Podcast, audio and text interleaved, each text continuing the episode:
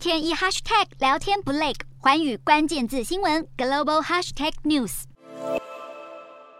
根据伊朗通讯社报道，伊朗情报部宣布逮捕了与以色列。情报机构摩萨德相关的多名特务，并表示他们进入到伊朗，试图对敏感地点发布恐怖行动。好，对此，伊朗情报部就发表声明，表示嫌疑人从伊拉克北部进入到伊朗，但是在执行任务前被捕，更搜出现代通讯设备和爆炸装置。声明当中还指出，嫌疑人透过伊朗一个邻国与摩萨德来联系，并打算进行前所未见的恐怖活动。而摩萨德隶属于以色列总理办公室，而针对伊朗的指控，以色列总理办公室是拒绝评论。